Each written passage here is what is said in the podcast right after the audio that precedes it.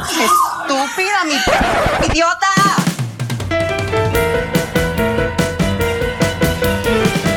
Hola, les damos la bienvenida a un nuevo episodio de Estúpida Mi Podcast, un podcast del Club de Lectura Iconografías. Hoy me acompañan como siempre Jesús, Oli. Sebas, Hola. mi nombre es Esteban y en el episodio de hoy traemos un tema bastante delicado e importante que queremos tratar porque nos ha tocado a algunas de las personas en esta mesa personalmente y porque es un tema que se ha vuelto importante después de los años de la pandemia y es el suicidio y el suicidio enfocado en poblaciones LGBT. Como no queremos hablar bobadas porque tampoco somos expertos, trajimos a un invitado muy especial que queremos que se presente. Hola, mi nombre es Hugo Ceballos, yo soy psicólogo, soy magíster en psicoterapia y me dedico a atender población en riesgo suicida. Muchas gracias Hugo por aceptar la invitación y bueno, creo que podríamos empezar un poquito con el panorama del el suicidio en Colombia, cómo son las cifras y también desde tu campo, cómo lo has visto. Sí, digamos que últimamente las cifras del suicidio en Colombia han aumentado. Estaba viendo por aquí una cifra del DANE del 2021, en donde se evidencia que el suicidio incrementó. Esta es la tasa más alta de suicidio que hemos tenido desde el 2015. Han habido 2.408 decesos, la cifra más alta que hemos tenido dentro de 2015. El 81.3% de estos suicidios ha sido de hombres. Aquí no tenemos una diferenciación todavía de población LGBT en esta fecha. Pero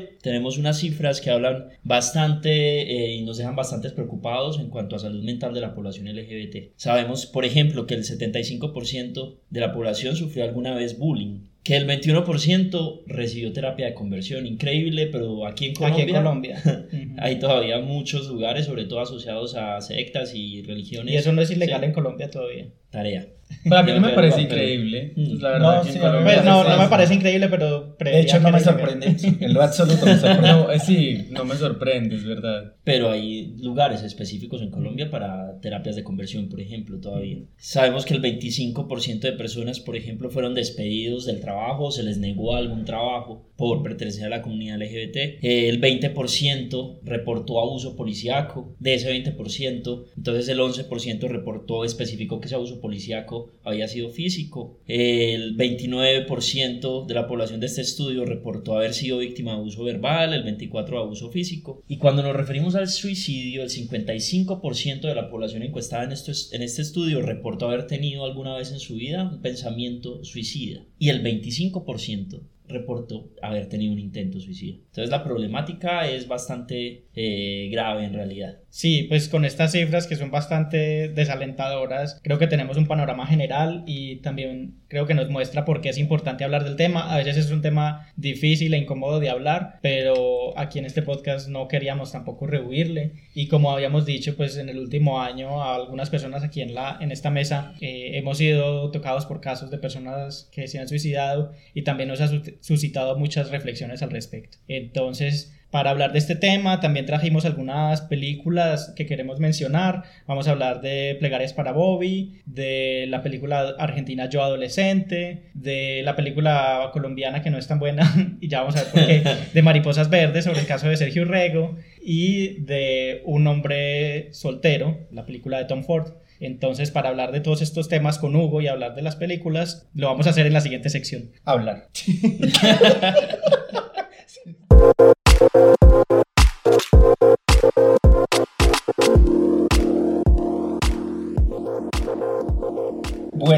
y para empezar el tema yo tengo una pregunta respecto a lo que Hugo dijo hace un momento y es cuál es esa diferencia, bueno, no sé cómo ponerlo, como esa división entre algún día yo he pensado como que, uy, qué chévere no despertarme mañana a ya tener un pensamiento suicida real, pues que genere una alerta. Ahí podemos establecer como una diferenciación ese- entre ideas activas y ideas pasivas de muerte.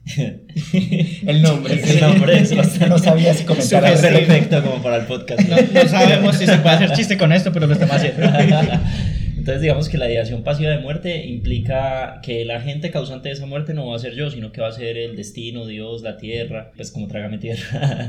sí. Como, ah, ojalá mañana amaneciera muerto. Pero en ese caso yo no estoy pensando en causarme la muerte. Cuando ya hablamos de una ideación activa de muerte, entonces hablamos de una ideación con un plan estructurado para llevar a cabo el, el suicidio. Eh, es clave en la evaluación del riesgo suicida establecer esa diferencia entre las ideas pasivas de muerte sin plan estructurado y las ideas activas que ya llevan a la consumación del acto.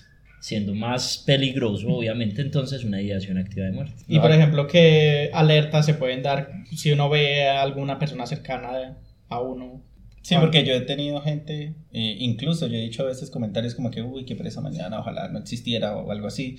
¿Y cómo hace uno para identificar cuando... Sí, en uno mismo y en otros también. Pero yo, yo Mm. creo que también se nos está escapando una, una pregunta antes de esta, en realidad, ¿qué es el suicidio? Pues porque estamos hablando de, de Ah. signos, de síntomas, pero venga, ¿y qué Sí. es? ¿Qué factores se combinan para que empiecen esta ide- la ideación suicida? ¿Cierto? Como O todos sea, los... ¿qué hay detrás del suicidio? Exacto, pues que es también, creo que es, es como muy vital para poder responder ese tema de ¿y qué factores de alerta hay y cómo están esas fases que pueden identificar en qué grado puede o no, y no siendo lineal estar la persona. El suicidio, como lo dijo Lelutier, no.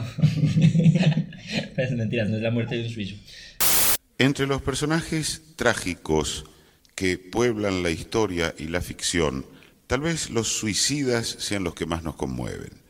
Hay que aclarar que si bien homicida es el que mata a un hombre, regicida el que mata a un rey, la palabra suicida no significa, como muchos creen, el que mata a un suizo.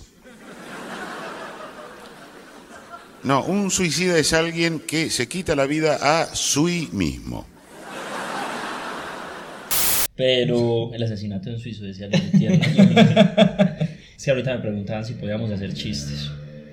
Entonces el suicidio es un fenómeno bastante complejo, porque generalmente en salud mental cuando hablamos de suicidio, entonces tenemos que vincularlo con un montón de problemáticas que hay detrás. El suicidio sería como la flor del problema, pero entonces la raíz, el tallo y las hojas vienen siendo otras problemáticas a nivel de salud mental. Esas problemáticas pueden ser eh, problemáticas asociadas al contexto, tales como por ejemplo la pérdida de un trabajo, la finalización de una relación amorosa, una quiebra, cualquier problemática pues que se establezca como crisis vital, ¿sí? el cumplir de cierta cantidad de años, por ejemplo, la noticia de una enfermedad eh, peligrosa, todas esas características asociadas al ambiente y al contexto, entonces, son factores de riesgo para el, para el suicidio. Otros factores de riesgo a nivel de problemática de salud mental, entonces son, por ejemplo, tener alguna adicción, el alcoholismo. Generalmente las adicciones, por ejemplo, hablan de una dificultad eh, alta en la regulación de los impulsos en, en muchos casos. Si yo sufro de alcoholismo, entonces en un momento de ebriedad también puedo cometer actos más impulsivos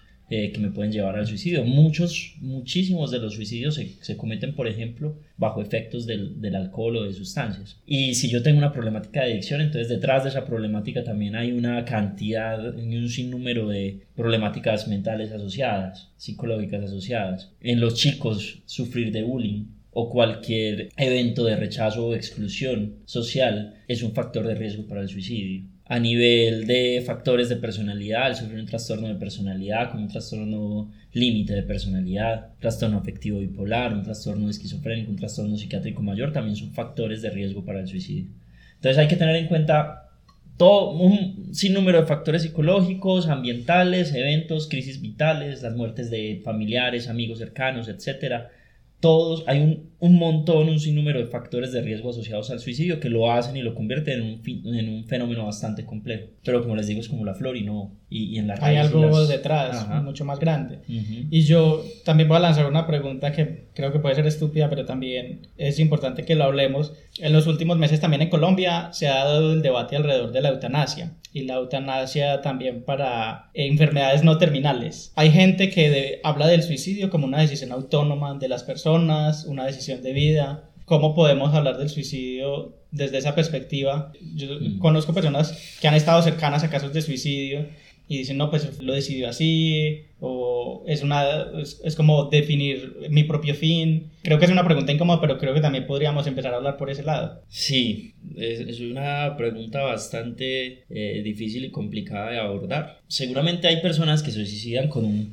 conocimiento y una conciencia y un estado de ánimo estable, pero en mi caso, como yo trabajo directamente con la patología y con las crisis, entonces los suicidios y los intentos suicidas y las ideas eh, con planes estructurados suicidas vienen siempre desde el sufrimiento, en el caso que a mí me ha tocado. No, no he visto y no he experimentado, no, no, he tenido contacto directo en la experiencia con personas que eh, racionalmente, desde una estabilidad, eh, toman esa decisión. Pero seguramente las hay. Y es una decisión para mí, desde mi punto de vista, obviamente respetable. Lo que pasa con el suicidio desde donde yo lo trabajo y por mi, por mi trabajo en, en, en clínica es que muchas veces las personas que se suicidan no están buscando en, realidad la finalización de la vida, sino que esas personas están buscando finalizar y acabar con el sufrimiento, porque ya llevan un sinnúmero de días de malestar, de sufrimiento, de inestabilidad emocional, que los llevan a buscar un fin a ese sufrimiento a través de ponerle fin a la vida. Y eso ya es también filosóficamente un poco diferente. Es, es diferente ir a buscar que termine este sufrimiento en el que estoy metido, este valle de lágrimas,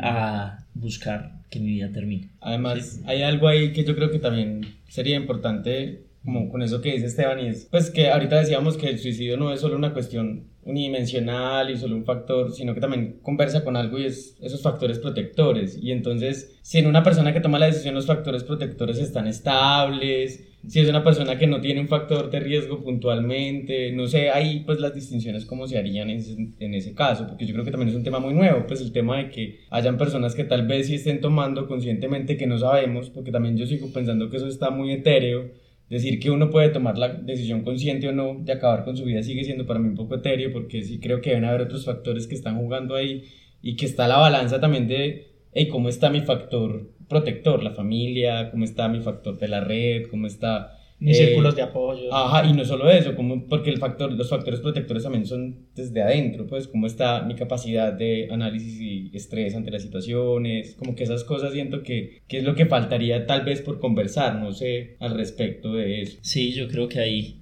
ya ese es un tema que, y un terreno que, que toca ya la filosofía, ¿sí? Y al análisis existencial y todas todas estas otras disciplinas. En mi caso directo, pues ya con la psicología clínica, yo trabajo directamente ya con el sufrimiento asociado a toda esta problemática que genera eh, ideación suicida. ¿sí? O sea, con una patología. Sí, porque generalmente entonces es como una metáfora. Yo voy a cierto país donde habitan ciertos eh, habitantes pues del país, si valga la redundancia. Entonces en el país generalmente de la patología o el sufrimiento emocional y el sufrimiento asociado a la salud mental habitan mucho estos personajes que son las ideas de muerte. Y con ese, en ese país es donde yo trabajo. Y la pregunta yo creo que se basa ahora sí, es como con el contexto. Toma más sentido. Ajá, y es en realidad, ¿cuáles son esos factores o cómo se puede manifestar en una persona para que eso sea un signo de alerta? Y un signo de alerta para los terceros, ¿cierto? Pues para aquellos que están fuera de ese contexto que está generando esta situación. ¿Cuáles podrían ser esos O incluso para uno mismo también. Sí, yo creo, no sé si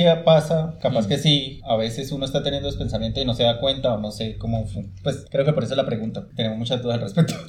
Como signos de alarma que, que uno puede entonces evidenciar en otras personas cercanas y... Eh, y en uno mismo también. Y en uno mismo. Entonces, digamos que son los signos de alarma que comparten muchos eh, trastornos o, o, sufrimientos relacionados con la salud mental. Y, e implica un cambio de hábitos bastante marcado, un aislamiento social, una expresión de malestar, una queja. Generalmente, eh, digamos que es un mito eso de que las personas que se van a suicidar no lo avisan. Generalmente las personas que se van a suicidar tienen una serie de conductas de cierre. ¿En qué consisten estas conductas de cierre? Son conductas de despedida, dejar cartas, agradecer por el tiempo pasado, etc. Una fuera de ese aislamiento, de ese cambio en conducta, o sea, es, es muchas veces evidencias en ese la, la, persona se vuelve rara para uno. O sea, no, no, te pasó? Más, puede pasar que la persona pues tenga una actitud normal y de repente, no sé, sea feliz. Porque me pareció curioso porque lo mm. digo porque hace poco vi un video mm. de un caso de un niño en Estados Unidos que el mismo día que se suicidó había subido un video a su blog diciendo que él estaba muy contento, que sabía mucha gente en la comunidad que lo apoyaba porque había acabado de salir de closet y que no sé qué, Y de repente ese mismo día él se suicidó. De la campaña It's Getting Better, ¿cierto? Creo que sí, no recuerdo cómo se llamaba el muchacho, pero sí era un joven como de 14, 15 años entonces sí, como que no es solamente cambios en la conducta hacia lo negativo, hacia lo triste, sino puede pasar hacia los... Sí, puede, puede ir en ambas, en ambas direcciones, pero es generalmente esa, ese cambio en la habitualidad del ser del otro. Si generalmente esta persona está súper, pues es súper apagada o es súper plana y de repente está muy feliz o de repente está muy triste o al contrario, si siempre es más triste y, siempre, y de repente está muy feliz, todos estos cambios vitales siempre nos van a dar una, una idea o al menos una alerta de preguntar qué está pasando, de acercarnos y de evaluar lo que le puede estar pasando a esa persona cercana. tener en cuenta que las crisis vitales siempre van a ser un factor de riesgo importante. La muerte de alguien cercano, una quiebra económica, una pérdida de dinero, un em, despido del trabajo, un fracaso amoroso. Digamos, alrededor de estas crisis vitales siempre es importante rodear a esas personas queridas, porque generalmente eso implica que yo me fui a visitar el país donde van a habitar esas ideas. Y todos en algún momento seguramente vamos a tener esa idea, una idea activa, una idea pasiva de muerte en todo caso. ¿Y qué pasa cuando no hay, yo no sé, yo a veces siento que no hay como ciertas habilidades comunicativas para expresarlo, manifestarlo y... No hay habilidades comunicativas de parte de quién, del familiar o de la persona. De la persona. Siempre hay una forma de comunicación sutil que es el comportamiento y que es la conducta. Hay personas, entonces hay niños, adolescentes que no van a expresar directamente que tienen la intención suicida, pero sí lo expresan a través por ejemplo, de, de un cambio emocional repentino, si de repente me vuelvo más hostil, más agresivo, o más triste, o más lábil, empiezo a llorar más fácilmente, ¿sí? Esa aunque no esté esa comunicación expresa, porque en muchos casos puede no estarla, si hay una comunicación sutil a nivel de conexión con el otro, a nivel de expresión emocional, a nivel de expresión corporal también. No, no hay que confundir también el asunto, o sea, la, la, la pregunta que me hiciste ahora de que si siempre era hacia una tendencia hacia lo negativo, hacia la depresión, hacia la tristeza, en lo que uno se debería enfocar, no, es cualquier cambio hacia arriba, hacia abajo. Porque hay muchas personas que se suicidan que, como ustedes lo decían ahora, se ven felices en sus últimos días de vida, ¿no? Hay varios eh, famosos por ahí que en su último día se ven felices, sonriendo. Entonces eh, hay que tener cuidado porque la depresión no siempre se expresa con llanto y, eh, y, melancolía. Y, siguiendo como esa misma línea, ¿cómo abordar ese tema? Porque a veces creo que también, o bueno, uno puede ver esas señales y, preocuparse y saber que hay, que hay algo ahí, pero cómo establecer la comunicación y cómo iniciar una conversación, porque a veces creo que también el, el tabú es él no me lo ha o esta persona no me lo ha expresado explícitamente y si yo le hablo de suicidio entonces le voy a dar ideas eh, se vuelve también como un, un, círculo vicioso que uno no sabría por dónde agarrar. Sí, ese es un mito, de que si uno habla de suicidio, entonces va a dar ideas o va a implantar la idea que antes no estaba. Eso es como las cartillas, si le hablamos de sexo gay, entonces se van a volver gays. Funciona así. Así funciona. ¿Sí? así funcionó. Según el gobierno, sí. Entonces el rayo suicidador también se aplicaría por ahí. Eh, no, en realidad los estudios demuestran que hablar abiertamente del suicidio eh, ayuda en la prevención justamente del suicidio. Porque es que nosotros no vamos a hablar de cómo nos vamos a suicidar, ni vamos a hablar de estrategias, pistas o herramientas sino que vamos a hacer una pregunta directa, si has tenido ideas de muerte, si tienes un plan de muerte. Entonces hacer directamente esa pregunta lo más naturalmente posible. ¿Has tenido ideas de muerte? ¿Has intentado alguna vez hacerte daño? ¿Has intentado alguna vez matarte? Una, un, síntoma eh, una, una señal de alerta, por ejemplo, son esas, las autolesiones también. Cuando nosotros éramos hemos, entonces eso estaba por ahí también como de moda, ¿no? Sí, yo lo veía todo el tiempo. Pues yo nunca vi a nadie que se hiciera daño en realidad. Yo sí. Yo no. No, yo tampoco conocía a nadie que se hiciera. En ese tiempo, pero hablar abiertamente. O bueno, que yo supiera, capaz si había alguien en mi círculo que se hiciera daño, pero yo no sabía. Entonces, por ejemplo, este tipo de intervenciones como las que estamos haciendo en este momento contribuyen a esa promoción de la salud mental y a la prevención del suicidio. Estamos hablando abiertamente del suicidio, sin tabúes y sin juicios. Porque entonces aquí también empezamos a explicar de qué forma una persona que está teniendo estas ideas puede acercarse a cierta ayuda. Y tal vez personas que no veían que están en un momento de desesperanza pueden también de repente ver que hay algo, hay alguna institución, está, es la misma institución de la psicología que puede brindar una ayuda en ese momento. Bueno, yo creo que entonces después de dar como este primer paso de vamos a hablar de este tema y como abrir esa, la puerta a esa conversación, creo que la, la siguiente pregunta que mucha gente se haría es, bueno, ¿y cómo hablamos de esto? Y en especial, creo que aquí ya hemos hablado mucho del tema de la positividad tóxica y es cómo hablarlo sin caer en lugares comunes, en decirle eh, no estés triste, échale ganas. échale ganas, pero sé feliz. Ya. Es muy fácil ser feliz la vida es muy bonita, pues como tener una conversación que sea realmente sincera y que contribuya a, hablar seriamente del tema. Mm, ahí básicamente tenemos dos herramientas que nos ayudan mucho. Uno es la naturalización de, de, la expresión, hablar, como les dije ahora, como sin tabúes y sin miedos acerca de la realidad del suicidio. Y otra es la validación emocional. Básicamente la validación emocional consiste en entender, comprender y comunicar que toda emoción que tú sientas y todo pensamiento asociado a esa emoción en este momento es válido. Lo que pasa es que nosotros estamos muy acostumbrados a nivel cultural a invalidar las emociones y de ahí surge ese positivismo tóxico. Básicamente tenemos una regla desde pequeños que establece en nosotros el poder controlar las emociones. Es algo que es imposible. Desde pequeño nos están diciendo uno no se pone triste por eso, uno no llora por eso. Pero usted sí es bobo, ¿por qué llora por eso? Y ese patrón de invalidación crean uno esa regla que es como una creencia que uno tiene de que uno en realidad puede tener un control sobre las emociones y crea muchas veces un patrón de, de inhibición emocional. Es como yo no puedo expresar esto porque se supone que lo puedo controlar y si yo no lo estoy controlando entonces estoy mal, estoy enfermo, estoy yendo a contracorriente y la incapacidad que tengo para controlar esta emoción puede significar que yo estoy dañado de alguna forma. Entonces Digamos que muchas veces esa raíz de esa positividad tóxica consiste en ciertas reglas culturales que fomentan esa creencia de la capacidad de control de la emoción. Y resulta que con la emoción y el pensamiento no son no son como asuntos a los cuales nos podemos aproximar desde la visión de la problemática, es decir, no son problemas a solucionar. Y culturalmente estamos acostumbrados a ver las emociones y pensamientos como algo que se puede resolver porque es un problema. Y resulta que no son problemas. Emoción y pensamiento son reacciones naturales que suceden frente a eventos eh, contextuales asociados al contexto y al ambiente. Y no hay pensamientos negativos, ni emociones negativas, ni pensamientos positivos o emociones positivas. Esa misma diferenciación hace que nosotros tengamos una aproximación a ciertas emociones que, que ya de por sí nos, nos, nos lleva como con cierta predisposición. Ay, no, estoy teniendo tristeza, que eso es una emoción negativa, entonces tengo que hacer algo para no sentirla, porque si estoy teniendo una emoción negativa significa que estoy enfermo y yo no puedo estar enfermo, porque si estoy enfermo estoy mal y yo no soy mal. entonces nos, nos aproximamos a la emoción negativa, entre comillas, como un problema a resolver o algo a evitar. Y es en esas estrategias de evitación muchas veces donde, eh, como les dije ahora, entra el suicidio. Quiero evitar a toda costa el malestar, intenté un montón de cosas para evitar sentirme mal. La última que me queda es, evitar toda sensación. Evitar toda sensación, la muerte. Entonces, empezando a, hacer psicoeducación, a hacer una educación sobre las emociones y sobre los pensamientos, entender que son reacciones naturales que no hay emociones buenas o malas, positivas o negativas, sino que son respuestas naturales, ambientales, alarmas que se disparan frente a ciertas situaciones que empiezan a suceder en nuestras vidas. Entonces, desde ahí podemos empezar a hacer cambios en esa aproximación al entendimiento de la emoción que van a dejar de problematizar esos asuntos internos, que no son problemas. Quedó eso claro, eso no hay muy no, no, está bien. No, perfecto. Nos estás dando una clase magistral. Sí. Entonces, si alguien me da una, pues si yo veo un comportamiento, un cambio en el comportamiento, una alerta, pues yo ya no, pues sé que no me le voy a acercar a alguien y le voy a decir, ay, ya, sé feliz. Ahí, ¿cómo, cómo me aproximo?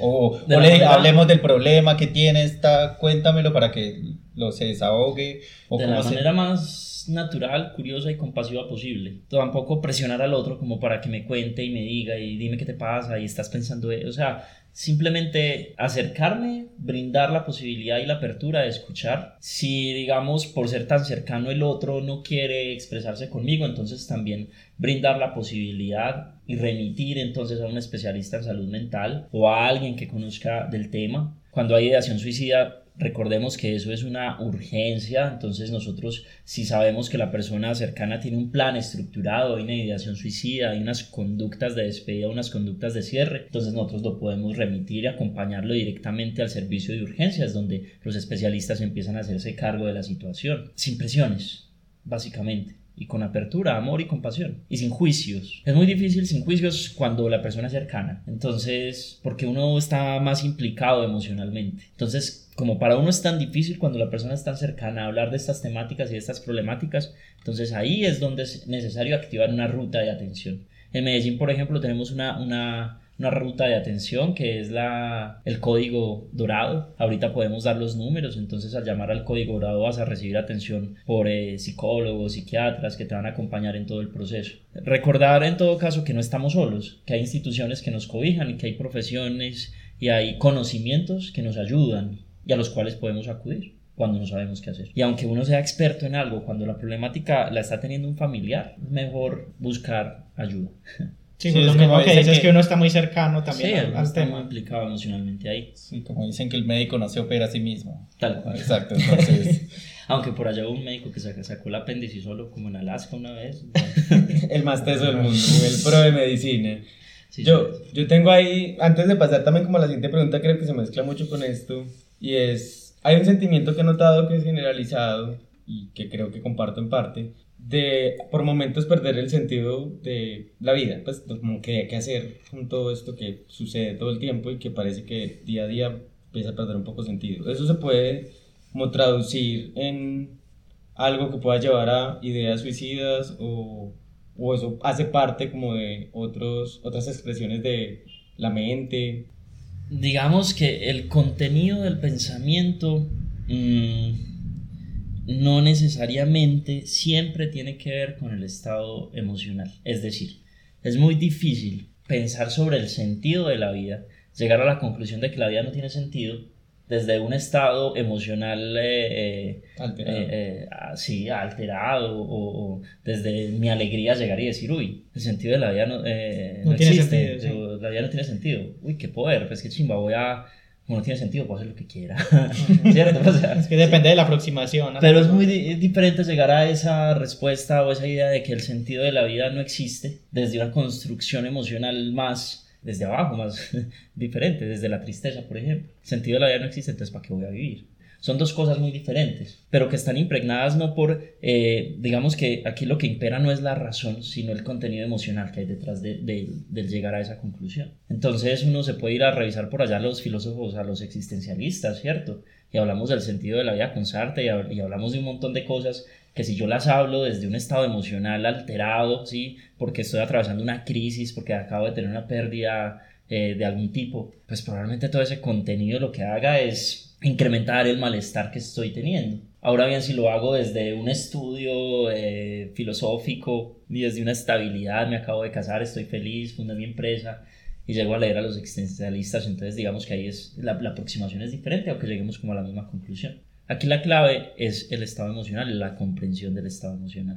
Y yo creo que ahí llegamos también al tema de por qué se ha vuelto relevante hablar de depresión, suicidio, salud mental en estos últimos meses y es porque creo que también como sociedad hemos pasado por algunos procesos de duelo, procesos de trauma, crisis existenciales. Eh, no sé si eso en tu trabajo se ha visto reflejado después de los últimos dos años de pandemia y, y como qué factores hay ahí. Y para enfocarlo también un poco en, en, las poblaciones LGBT, como qué factores diferenciales hay también, pues porque es un problema en general, pero hay unos riesgos también, creo que particulares. Digamos que uno de los riesgos particulares mayormente asociados a las problemáticas en salud mental en la población LGBT es el mismo riesgo que está asociado a cualquier población que experimente la exclusión o el rechazo. Nosotros somos seres que estamos configurados desde el nacimiento para la pertenencia a un grupo, para ser parte de una sociedad. Nosotros somos seres gregarios y sociales. La experiencia del rechazo es bastante traumática. Por eso la experiencia del bullying en el colegio. Y ahorita vimos que el 75% de las personas pertenecientes a la comunidad LGBT sufrió de bullying en algún momento en su vida. El sufrir de bullying, por ejemplo, es una problemática que deja heridas profundas y que configura ciertas reglas de conducta y de relacionamiento que luego hace que sea bastante problemática en la vida la relación de pareja o la relación con los pares o la relación eh, de trabajo. Temas de autoimagen. Tal cual. Porque el bullying es como una culebra ponzoñosa que deja un venenito que dura bastante tiempo en la vida. Generalmente uno puede reconocer personas que sufrieron de bullying, sobre todo por esa afectación en, en eh, ahora eh, lo que llamaste autoestima, ¿cierto? Muchas veces esa visión negativa que uno tiene de uno mismo cuando uno rastrea sus orígenes los puede ver por allá en ese rechazo, en esa exclusión o en ese abuso que se produjo en la infancia por parte de los padres en el colegio o los profesores. El bullying es una de las problemáticas que más eh, consecuencias tiene a largo plazo en la vida en general. Y el 75% de personas de la comunidad ha sufrido de bullying. Entonces ahí ya hablamos de una problemática mental a largo plazo gigantesca porque es que el bullying también a vos te enseña patrones y reglas de conducta como la desconfianza. Se, uno empieza a tener desconfianza de acercarse al otro porque desde pequeño aprendió que el otro puede ser un lugar peligroso que me puede hacer daño, como la incapacidad real de, de conectarme con el otro,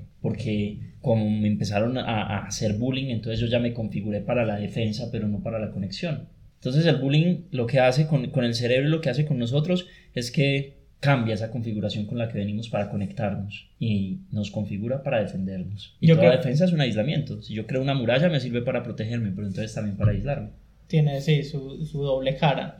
Yo creo que aquí podemos hacer un poco el vínculo con dos de los productos que vimos, eh, que es el caso de Sergio Rego con Mariposas Verdes Mm. y eh, la película de Plegarias para Bobby, que son casos en los que estas personas recibieron bullying ya sea en su colegio o en su entorno familiar y cómo esto también los lleva desde una edad muy temprana a ideaciones y acciones suicidas. Pues me, me dijiste que Mariposas Verdes no es tan buena, no me la he visto. Entonces, Pues nosotros sí la vimos, o sea, sin desestimar todo el caso y todo lo que pasó, porque más allá, cuando evaluamos la película, pues es más el tema de actuación, de producción, de ver todo el montaje. El diálogo, no, la película toda era mala, o sea, en realidad, o sea, no, no, no hay que defender ahí, o sea, el, Sí. el caso sí. El caso sí, claramente, porque ¿no? yo, pues cuando uno ve todo el, el- la noticia y ve todo lo que pasó, pues uno sí empatiza, uno dice como que, uh, qué fuerte esto. Pero cuando uno ve la película, no. Sí, contextualicemos un poco Sí. como para Mm. que sepamos de qué estamos hablando. Estas dos películas, la primera de la que hablamos es Mariposas Verdes, es una película de 2017 del director Gustavo Nieto y es basada en la historia de Sergio Urrego, que fue un adolescente que en el 2014 cometió suicidio aquí en Colombia, se hizo el caso muy famoso porque en el colegio él era eh, una persona bastante contestataria, hacía parte de un grupo estudiantil anarquista y hacía varias críticas a, a su colegio y le descubrieron unas fotos íntimas en su eh, celular besándose con su pareja de ese entonces y en el colegio pues toda la institucionalidad le hizo bullying, eh, lo que lo llevó pues a una situación límite y ese caso se convirtió en, en un caso emblemático para como hablar de, de el bullying eh, institucional y el bullying en los colegios, los manuales de convivencia y también eh, su madre, que es Alba Lucía Reyes, se convirtió en una activista eh, por los derechos de las personas LGBT a, a raíz de este caso. La otra película de la que hablamos es eh, Plegarias para Bobby o Prayers for Bobby de 2019 del director Russell Mulcahy, eh, de, 2000 de 2009, perdón. Sí, yo, Sí, no, no yo la vi es antes del nueva. 2019. La grabaron en otro formato, pues. es del 2009, perdón. Eh, es protagonizada por Ryan Kelly y Sigourney Weaver, que es Ripley en Alien. y es basada en un libro de Leroy Arons, que es, era un, un periodista estadounidense que hizo esta historia basada en unos hechos reales eh, que ocurrieron en los 80 en Estados Unidos. En este caso, el bullying no venía de su entorno colegial, sino de su propia familia. Era una familia muy cristiana pertenecía a una comunidad religiosa que tenía unas visiones muy cerradas y él veía que en los comentarios de su madre, de, de sus padres, no era aceptado y estaba pasando por su proceso de autodescubrimiento y autorreconocimiento y bueno, cuando ve que su madre no da el, bra- el brazo a torcer, también comete el suicidio y esto desemboca en que su mamá pues luego de un proceso de, de reflexión también, de duelo. y de duelo, también se convierte en activista y también es basado en un caso de la vida real. Yo tengo con esas películas, o sea, ninguna de las dos me gustó tanto, la verdad. Siento que los casos eran muy bacanos, además, pues, porque no bacanos en sí por lo que pasó. O sea, esa parte es, es, es triste. Menos mal que lo corregiste. Digo, es como el tema de. Finalmente los dos se centraban en algo, excepto la de Mariposas Verdes. La historia de Sergio sí se centra tal vez en muchas partes, en la mamá haciendo el duelo y por eso haciendo todas las acciones que hizo que marcan un poco el cambio político y social que ha existido en torno a los temas que tienen que ver con el bullying institucional. Y en este caso era la mamá del personaje de Bobby haciendo, ese se llamaba Bobby, ¿cierto? Sí. Sí. Pues así se llama la película, lo que no- haciendo su duelo y a través de ese duelo también haciendo como un poco una incidencia política en los movimientos LGBTI. A eso es lo que me refiero cuando digo que bacano. El caso es horrible pues por las muertes de... Pero eh, siento que... Y me pasa mucho cuando, cuando, cuando se habla de suicidio en las películas, o al menos las que he visto y que logro recordar, y es que hay un, un endulzamiento de todo, como, como si todo tuviera que ser presentado melancólicamente para generar en la persona el gancho sentimental y, y no se habla de nada de fondo. Y siento que con las dos pasó lo mismo. Bueno, la, la, de- la de Sergio Rego sí parecía un capítulo de La Rosa de capítulo de La Guadalupe Rosa enorme, pues. sí. Pero, pero era eso, como que siento que las dos apelaban demasiado, demasiado a este tema de eh, el golpe emocional, la lágrima barata, más allá de lo que sí había de fondo, que sentía que habían muchas cosas que se podían explorar, que voy a conectarlo con la otra que nos vimos, que era la de Yo Adolescente, que pese a todas las fallas que podía tener, siento que era una película que sí era capaz de tocar los temas de forma más seria. O sea, Sí, esta película de Yo Adolescente es una película argentina de 2020 del director Lucas Santana. Es basado en los diarios de un escritor argentino que se llama Nicolás Sabo Zamorano. Pues Sabo es el, el apodo y es el protagonista de la, de la misma película. Es ficcionada porque el, el autor pues todavía vive, pero eh, nos cuenta la vida de unos adolescentes en Argentina en los años 2005, 2004 Cuando todavía había Fotolog. cuando, cuando todavía fot- había Fotolog y esas redes sociales antiguas de, de los viejitos que, como los que estamos acá.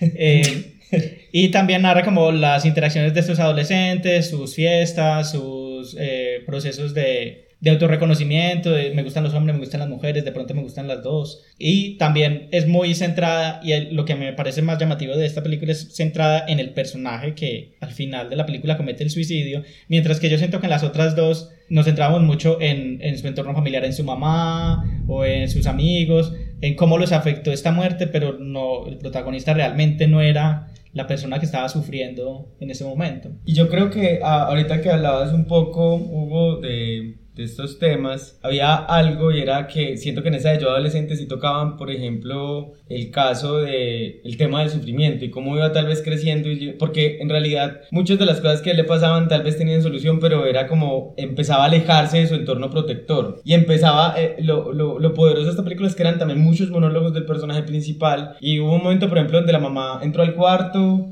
y le habló y él dijo, por fin, alguien me habló. Pues como alguien me, me va a preguntar sobre eso, porque la mamá le pregunta como qué te pasa. Y él pensó que le iba a preguntar sobre algo de lo que él estaba intentando lidiar. Y era, no, es que mira cómo tenés el cuarto. ¿no? Entonces siento que sí intentaba mucho también mostrar cómo el personaje se fue alejando de su entorno protector poco a poco hasta quedar como completamente Aislada. solo en su dolor, que siento que fue lo que desembocó. O sea, siento que sí trataron de darle un poco más de profundidad a ese tema porque fue, pues no fue necesariamente paulatino, sino que fue como, como creciendo en el personaje, pero también era mostrando cómo se iba apartando un poco de, de ese lugar que lo podía proteger en, en, en esos casos. Entonces, eh, esa, por ejemplo, con la de Sergio no me pasó. La de Sergio sí, yo la sentía como un capítulo en verdad, la rosa no pude, no pude, no pude. Pero, am, Pero el caso de Sergio Rego sí el es- caso de Sergio Rego es diferente a la película, ¿sabes? Es que la película sí, no, pero el caso es diferente a la película y siento que el caso también lo que, lo que demuestra un poco es cómo también desde la institucionalidad se pueden crear esas situaciones de riesgo y incrementarlas, pues y desde una institucionalidad como un colegio. Y cómo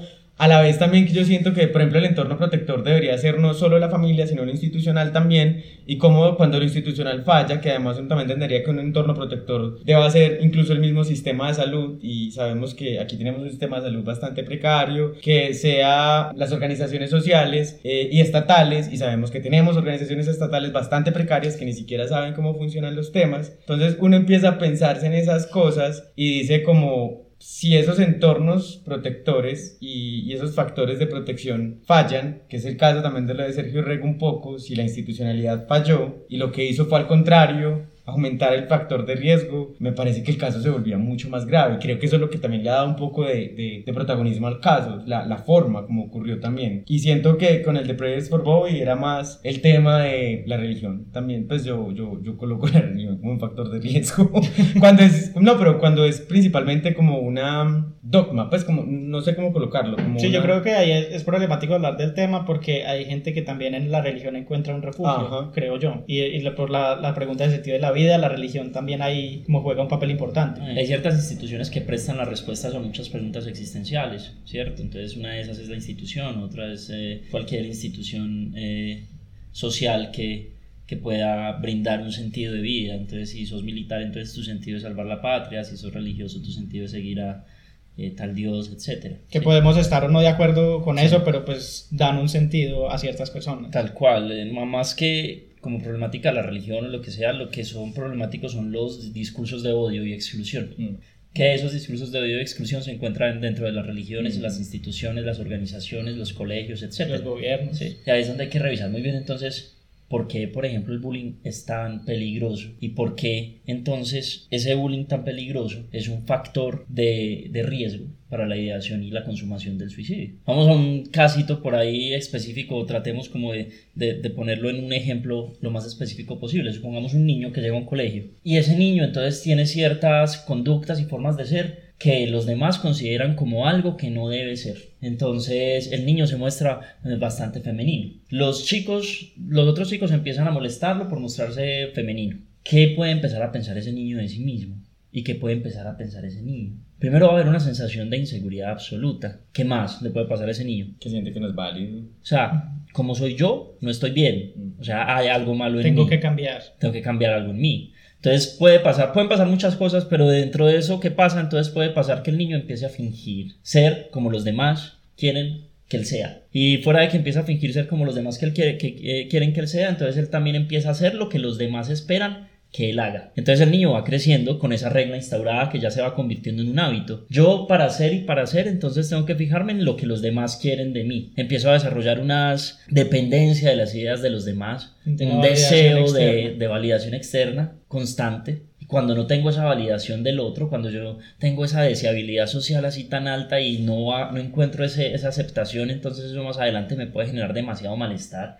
El solo hecho de ser rechazado para mí puede ser una crisis emocional gigante que me lleve a, a un desenlace como estos. Fuera de eso, que cuando yo ya sea adulto y llegue a tomar decisiones importantes en mi vida, entonces yo no voy a saber qué es lo que quiero porque toda la vida lo que yo he hecho es lo que los demás quieren y esperan de mí, eso entonces empieza a crear ese vacío existencial que lleva a preguntas como por el sentido de, de- que lleva preguntas por el sentido de la vida, por la existencia. Esas preguntas desembocan otra vez en la ideación suicida, en el sufrimiento emocional excesivo. Si yo toda la vida he hecho lo que los demás esperan y quieren de mí, entonces el vacío que yo tengo cuando soy grande es gigante, yo no sé qué quiero, No me conozco. no me conozco, quién soy yo. Y esa sensación de no conocerse, de tener ese vacío en el pecho, es una de las sensaciones más tesas que hay, porque implica una reconstrucción, una deconstrucción de ese discurso en el cual yo me he metido. Ahora vamos otra vez entonces, por ejemplo, al niño llega el bullying, se siente aislado, excluido, rechazado, y no empieza a hacer lo que los demás esperan que, que él sea, sino que empieza a ser él mismo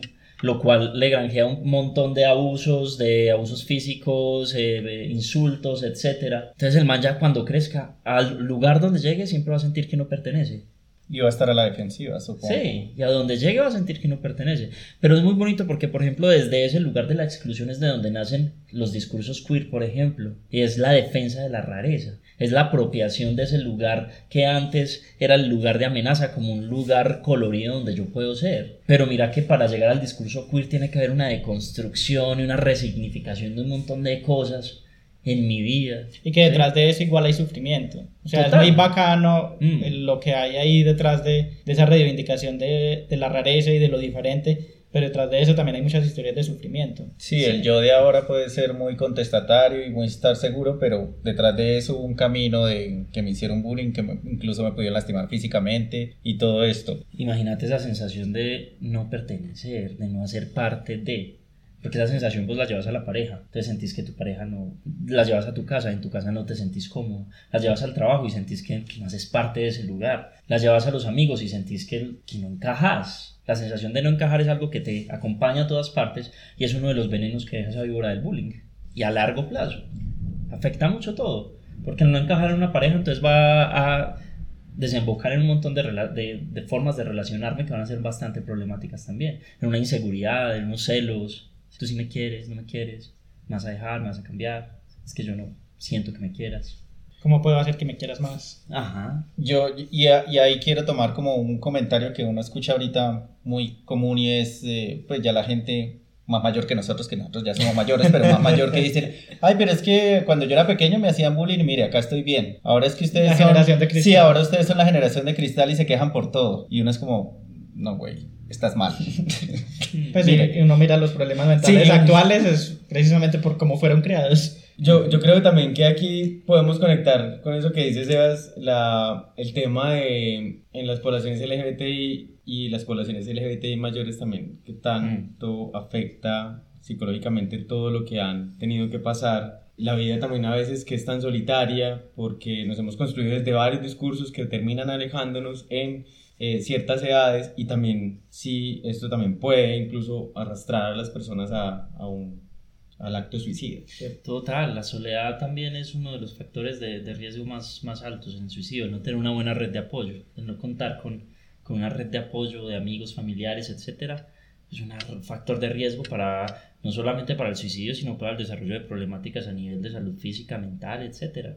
La soledad es un factor de riesgo gigantesco. Por eso estar casado es un factor protector, por ejemplo. Y el riesgo económico también. Mm. Pues si las personas LGBT mayores no tienen protecciones sociales, no tienen una pareja, no tienen un círculo de apoyo familiar o de amigos, quedan aisladas y creo que eso también lo, lo vimos un poco cuando hablamos del tema de, de las vejeces eh, en personas LGBT y creo que ahí también podemos meter un poco el tema de la película de A Single Man. Eh, un hombre soltero de 2009 que es del director Tom Ford quien era hasta ese momento conocido por ser modisto de, de la casa Gucci y es basada en una novela homónima del escritor Christopher Isherwood. Es protagonizada por Colin Firth, creo que fue nominada a varios premios, y muestra también la, la historia de un hombre a la que su pareja de, habían compartido como 16 años, creo, se muere y él entra en una depresión profunda y hace un plan para suicidarse un día cualquiera, como voy a, él, él creo que daba clases, Sí. eh, voy a dar mis clases y en la noche llego y me mato. Y bueno, mue- muestra como toda la historia de su día, lo que le pasa, los encuentros que tiene con diferentes personas. Y creo que también nos, nos muestra eh, cómo también las personas LGBT, cuando llegamos a cierta edad, empezamos a perder nuestros círculos de apoyo. Y cómo eso también puede ser un, un factor de riesgo. Y hay algo muy, muy tenso en la película, la película me dejó sorprendido. Yo creo que ya he hablado de esta película, es porque yo tenía un estereotipo de los diseñadores de moda muy superficial y cuando vi la película, al contrario, vi como todo un momento de arte en toda, en toda la, la, la cinta. Siento que a diferencia de las otras que hemos hablado, esta no intento romantizar la idea o, o, o dar el golpe en el momento sentimental para que la gente llore baratamente, sino que lo que intentó hacer fue mostrar ese sentimiento de soledad y lo hacía incluso a través, por ejemplo, de los colores, no más. La película empieza en un tono brillante cuando él está con su, con su pareja y en un tono oscuro cuando él vuelve como al presente y, y empieza a planear como despiértate, sé la persona y empieza a hacer el plan para matarme. Y por momentos en el día, cuando ve belleza en el mundo, se ilumina la, se ilumina la pantalla y al, rato vuelve, chispazos. Ujú. y al rato vuelve a caer el color. Entonces me parece que, que la película también, incluso a través de esa exploración artística, lo que hacía mostrar, lo que hacía y quería era como mostrar un poco también como ese sentimiento de aislamiento y soledad, porque en realidad el personaje estaba solo. Lo único, la única red de apoyo que tenía era una amiga que se iba a ir. Entonces era un poco también como ese sentimiento de soledad y ese sentimiento de no sentido de la vida, porque Incluso, creo que en días estamos hablando de cuál era el libro basado, yo lo confundí porque en la película todo el tiempo mencionan viejo muere el cisne, viejo muere el cisne, que era un poco también alud- que aludía a ese sentimiento de soledad del viejo, ¿cierto? Del viejo que ya no tiene amigos, que ya no tiene pareja y que ya no tiene sentido. Y, y, y todo ese plan que además la película termina como en un tono muy irónico porque él ya es vieja, si no la vieron eso es Sí, spoiler alert. Sí, Sí, es Sí. del 2009. Ajá, él, él, él se muere de un infarto, pero en realidad no es como... Y ya había decidido no matarse. Pero ni siquiera lo había necesariamente decidido, o sea, solo por ese momento, que ahí es donde está también el juego de la película, pues no, no era como, como en, esa, en esa tono de ya lo logró, superó toda la fase que estaba pasando porque ajá, sino que en realidad fue solo en ese momento y no supimos más porque él se murió de un infarto porque ya tenía cierta edad y tenía problemas del corazón. Y, Sí. y siento que la peli sí recorre mucho todos estos temas de, de cómo los estados de ánimo juegan en, en el aislamiento que vive el personaje, me pareció chévere esa exploración. Y yo creo que también ahí tocamos otro tema. Una, un factor de riesgo es como perder esos círculos de apoyo a cierta edad y otro es, volvemos al tema de autoimagen y creo que esta es como una crítica también a los estándares que tenemos, especialmente en las poblaciones homosexuales, los estándares estéticos, que llegando a cierta edad pues perdemos también el sentido de propia valía porque ya no estamos cumpliendo con unos cánones de cuerpo, de belleza, ya nos sentimos como que nadie nos va a ver y, y que creo que en, en- ciertos círculos de poblaciones LGBT se le da mucho peso a como la belleza estética y, y eso también puede contribuir a, a depresiones cuando llegamos a ciertas edades. Y ahí tengo una pregunta que creo que tenía ahorita, yo creo que lo hemos hablado en todo el capítulo y es, ¿el suicidio siempre viene de la depresión o hay otros factores externos a la depresión que también puedan llegar al suicidio? Que creo que la gente ancla mucho también ese suicidio. Sí, como, ah, la suicidó es que tenía depresión. Ajá. No sé si hay otros factores, pues o, o si el suicidio puede venir desde otros lugares que no sean la depresión. Sí, el suicidio, como les digo, es, es un. eh, eh, tiene unos. Es multicomponente, tiene unos factores de riesgo eh, asociados bastante diversos. Entonces una persona puede suicidarse en depresión, pero más fácil se suicida, por ejemplo, en una manía, que es un estado de euforia exacerbado. Y como les digo, también hay unas crisis vitales que están en la base del suicidio, ¿cierto? Y que no tienen que ver con una depresión recurrente, una depresión de larga data, sino que simplemente una crisis puntual puede también llevar al suicidio, un trastorno situación de personalidad, límite. una situación límite en general, ¿sí? Hay muchos factores y muchas causas que en esa cadena de eventos que desembocan como, como en ese acto. El consumo de sustancias, la adicción al consumo, la adicción a, a una sustancia, perdón, sí, el alcoholismo sobre todo, muchas, muchas problemáticas asociadas en- en- a, a esa, a ese fin. Ahí me acordé de la serie esta, no, no sé si tú la viste, pero nosotros sí la vimos, que la odiamos también, que se llamaba 30 Reasons Why. Ah, sí. Ah, no, la Y, o sea, siento que ahí, el, o sea, durante toda la serie nos están vendiendo un montón de razones por las que ella, pues la protagonista se suicida, o bueno, no sé si es la protagonista, una, alguien se suicida, pero yo sentía que cada vez que sacaba una razón o que mostraban una razón, como que, pues, desde mi punto de vista, claramente, como ahorita hablamos de invalidar los sentimientos, porque cada persona, pues, los puede manejar de diferente manera, como que no iban hilados el uno con el otro, es decir, no me estaba dando señales en toda la serie que fueran consecuentes. Y al final pues sí muestran que hubo una violación y que ella no lo pudo manejar y bueno, ahí ya yo, ah, bueno, sí. Pero yo por ejemplo esa serie no sentí que llevara un- un- una consistencia para que me llevara a la alerta del suicidio. Y más allá de eso, yo creo que el problema que yo tuve con esa serie es un poco la glamorización del suicidio, porque aparte se muestra como que, ay, sí, sufrió mucho y en, en el suicidio fue que encontró una razón poética para demostrarle a sus compañeros, pues como si fue, el suicidio fuera una venganza de ella contra quienes les hicieron tanto daño, y creo que lo hace de, de una forma bastante problemática. Sí, yo también sentí, aparte grabarle 12, 12 o 13, ya no me acuerdo. 13, 13, eran supongo, 13 por razones. esas razones. Pero sí, 13 cassettes y yo como que... ah, es- Pero sabes que hay algo que sí me parece ahí en esos temas problemático y creo que la romantización del suicidio pasa por todos los productos de consumo cultural. Yo, yo me acuerdo, eh, y mi mejor amiga escucha el podcast además, perdón por contar esta infidencia, pero eh, ella un tiempo estuvo muy obsesionada con, con Andrés Caicedo, que yo ¿Quién por es? eso tengo tanta rabia con Andrés Caicedo todavía. es, es un escritor caleño que se suicidó, porque siento que la figura que se construyó sobre Andrés Caicedo, que a veces es más un mito, que no digo que su obra no sea buena, es buenísima, pero, pero a veces es más un mito y su as que se murió joven porque él decía que se quería matar y, y si ustedes miran el diario final de él, él estaba sufriendo.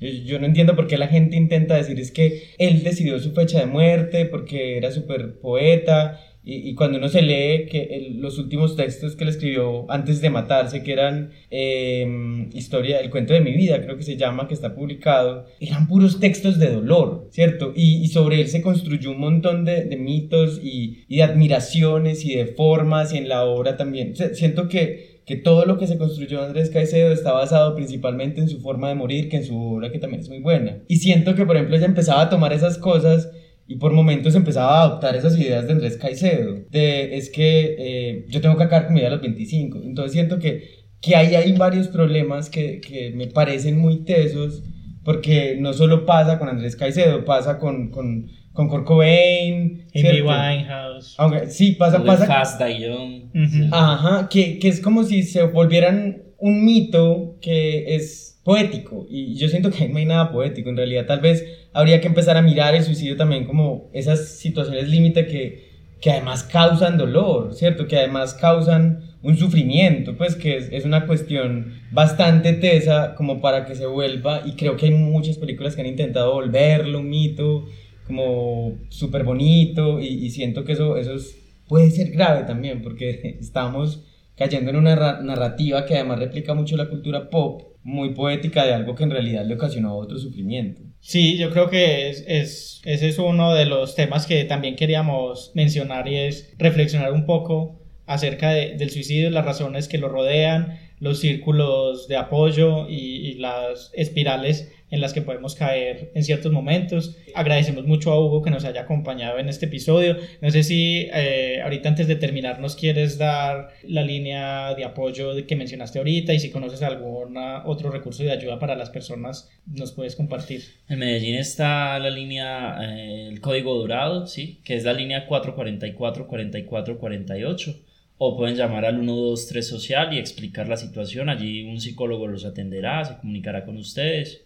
Eh, si la situación puede ser contenida, entonces los psicólogos se dirigirán como al lugar y si no, entonces eh, se derivará pues la persona y se acompañará al servicio de urgencias.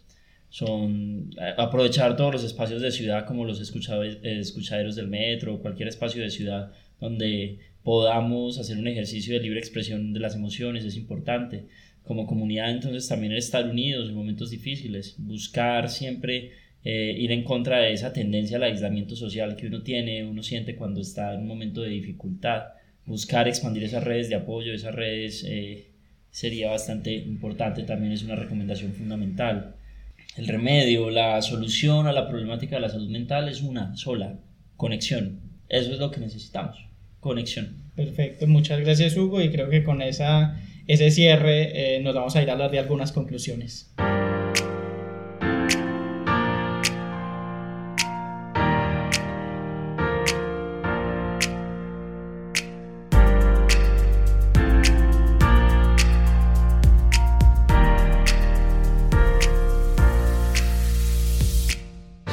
Bueno, y ya para terminar este episodio, ¿qué conclusiones tienen?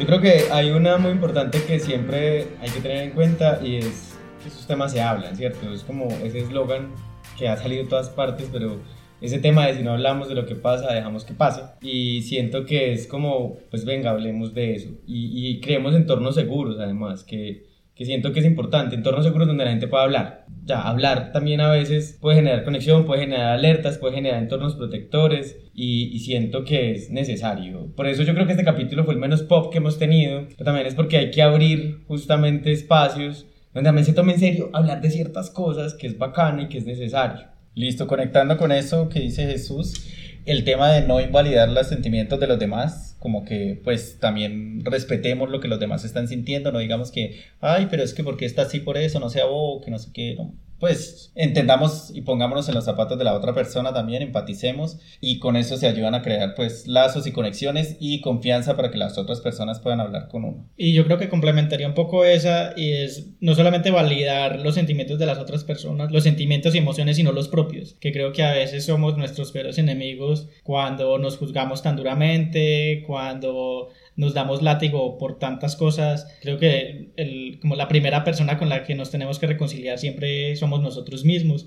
Entonces validen sus propias emociones, eh, aprendan a expresarlas y también me quedo con la última conclusión que nos dio Hugo y es seguir tejiendo redes y hacer conexiones. A Hugo le agradecemos mucho por estar acá, por pintarnos su tiempo y no sé si quieres decir algo antes de despedirte. No, insistir en, la importancia de hablar abiertamente de la problemática de salud mental, hablar, abiertamente sin miedos sobre el suicidio e incrementar esas redes. Insisto de nuevo en la importancia fundamental de la conexión. No estamos solos, no estamos solos. Perfecto. Y bueno, les recordamos que estamos en redes, en Twitter e Instagram estamos como arroba podcast, en Facebook como Club de Lectura Iconografías, que también estamos en todas las plataformas de podcast, en Spotify, Google Podcast, Apple Podcast, también tenemos un canal de YouTube donde se suben los capítulos. Eh, por favor, denos una calificación en todas las plataformas donde se pueda calificar, recomienden nuestros episodios y nos vemos en dos semanas con un tema diferente. Chao.